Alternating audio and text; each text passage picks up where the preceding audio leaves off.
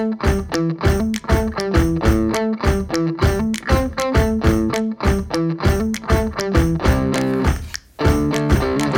ピバララジオへようこそ。この番組は昨年夏にアメリカの大学に進学しだんだん日本語が恋しくなってきたカピバラがアメリカでの大学生活について日本人として思うこと英語学習のことアメリカの自然その他いろいろ好きなことを話していく番組です。カピバララジオ第5回の今回はカピバラ的英語独学の秘訣パート1発音スピーキング編というテーマでお話ししていきます。はい。今回は私が一番楽しみにしてた回です。カピバララジオ第5回から8回まではカピバラ的英語独学の秘訣っていう共通テーマでお送りします。パート1の今回はスピーキングと発音についてお話しするんですけど次回はリスニング編その次はライティングで第8回は語彙とリーディング編という感じでお送りします。それではカピバララジオ始まるよ。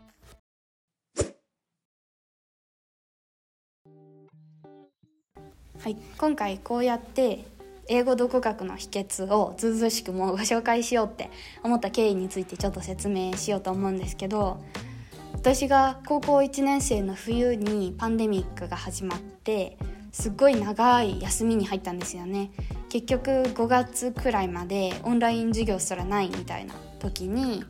私の高校のクラスは英語を勉強したい人とか英語をすごい得意な人とかがたくさんいるコースだったんですけどその時にやっぱりコロナで予定していたことがたくさんキャンセルになって最初やっぱり私はちょっと腐ったんですけどじゃあもっと英語の勉強しないとって焦り始めてあのステイホーム期間中に自分だけでできる英語勉強法を模索し始めたのがこれのきっかけです。今日から4回にかけてじっくり紹介する勉強法たちは1ヶ月で英語の英語力が定着するとか1週間で効果が出るとかそういうものではなくて実際に私がスピーキングに少しずつ自信が持てるまであの3ヶ月くらいかかったのででも日本の友達から英会話教室に長期的に通うのは高いとか発音は頑張ったからといって伸びないみたいな悩みを教えてもらったので今日はそれを解決するのに役立つような話をできたらいいなと思っています。今日紹介する方法は一人になれる場所があれば誰でもできます。それか人の前で英語の練習するのが苦でない人であればどこでもできると思います。はい。前置きがすごく長くなってしまったんですけどまずスピーキングを最初から始めるくらいの気持ちで初級編を紹介していきます、うんと、皆さんフォニックスって知ってますか？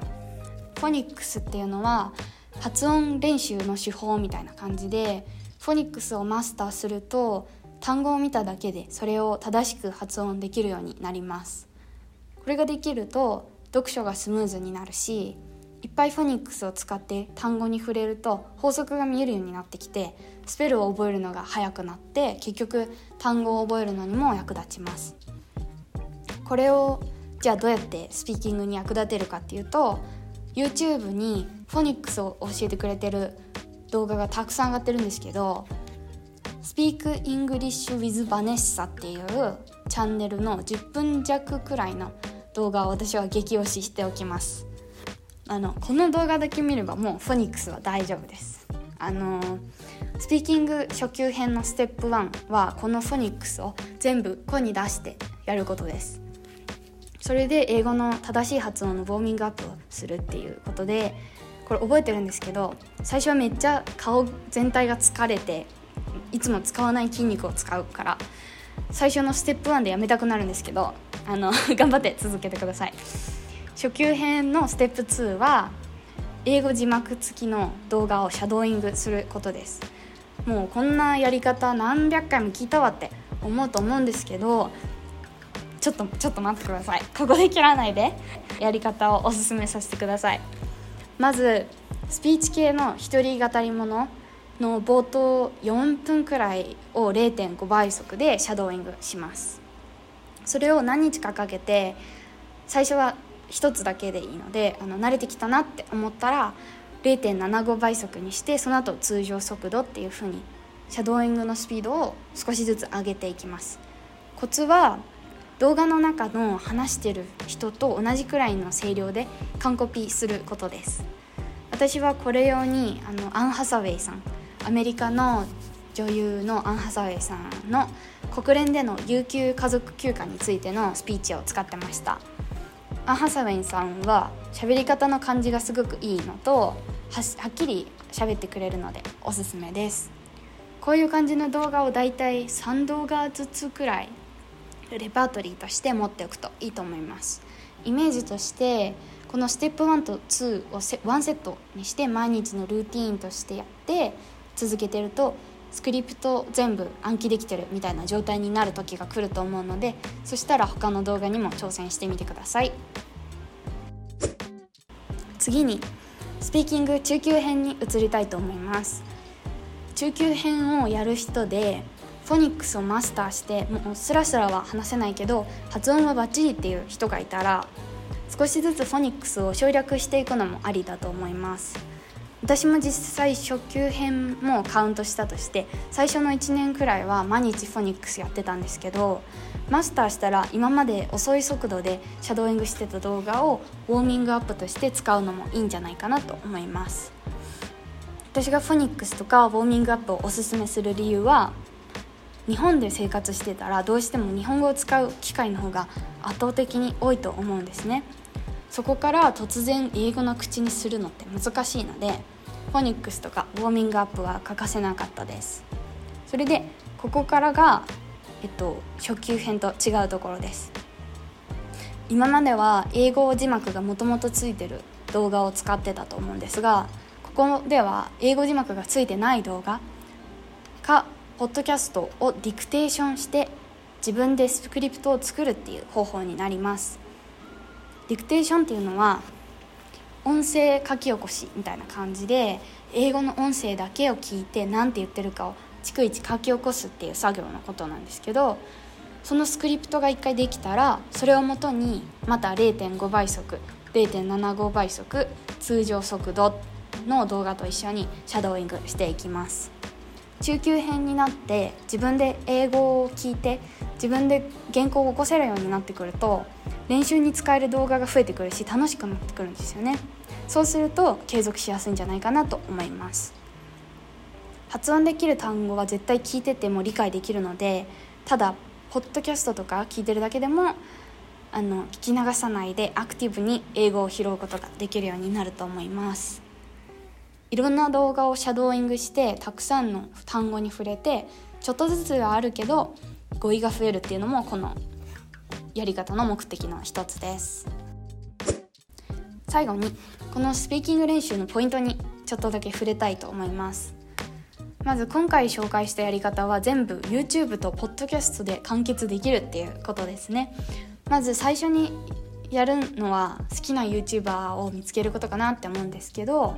私はよく前回のおすすめ YouTube チャンネルの回でも紹介したエマ・チェンバーレンとかさっき言ってたアン・ハサウェイの国連スピーチ。あとドクター・マイクっていう人の動画とかグラムゴアっていう人の映画をえ動画を使ってシャドーイングしてました。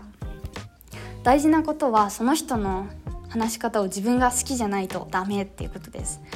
どういうことかっていうと何回も何回もその人の話し方を完コピできるまで真似するうちに後々その人の話し方が自分の喋り方の一部になってくるんですけど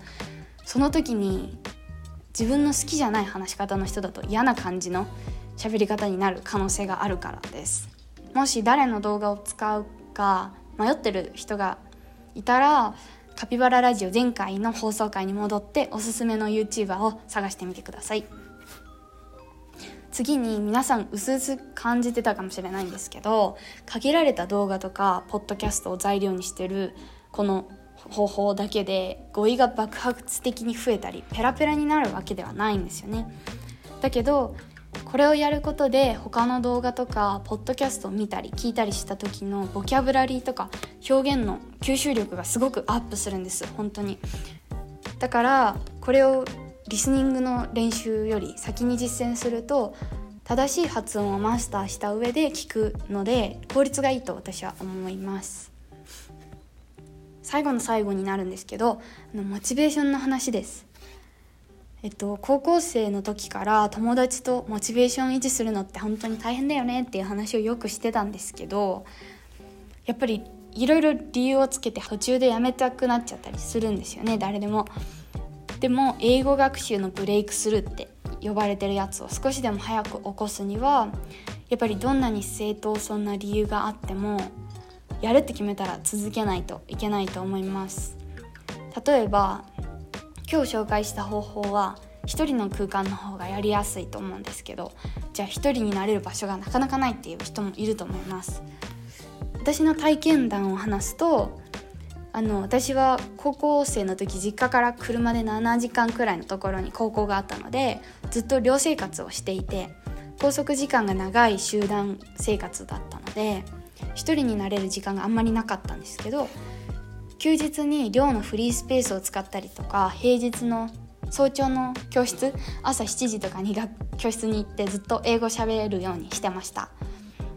あの寮生活だから自分だけの部屋がない分早く学校に行けるっていうのはメリットだと思うので実家から通学してて自分の部屋があるっていう人はその利点を存分に利用できるしもし私と同じような環境に置かれている人がいたら寮生として早く通学できるっていうメリットを生かしたらいいと思います。あとは例えば YouTube が親にスマホアプリの制限をされててそもそも見れないとか田舎すぎて電波がないっていう問題に直面したとしてそういう時は役場市役所っていうんですかね。公共の安全な w i f i が使えるところに行ってポッドキャストをダウンロードしたらいいんじゃないかなと思います。あの YouTube はダウンロードできないですけどポッドキャストは無料でダウンロードできるのでおすすめです。私も高校1年生の時にそういう作戦を試したことがあります。こういう感じでやらない理由の種を1個ずつ潰していくといいと思います。ということでカピバララジオ今回のテーマはカピバラ的英語独学の秘訣パート1発音スピーキング編でした。言いたいことがありすぎてすごく長くなっちゃいましたね。みんな最後の方まで聞いてくれてるといいな。次回カピバララジオ第6回では英語独学の秘訣パート2ということでリスニング編をお送りします。もし今回のスピーキング発音編を聞いて補足説明が欲しいとか詳しいお悩みとかがあったら概要欄に貼ってあるお便りのリンクに飛んで送ってもらえるとあの次回の音源を編集したらまだ間に合うのでどんどんお寄せください。ご意見コメント質問などもカピバララジオアットマーク Gmail.com かカピバララジオの Google フォームズまたは Instagram の DM までお寄せください。ではまた次回お話ししましょう。またね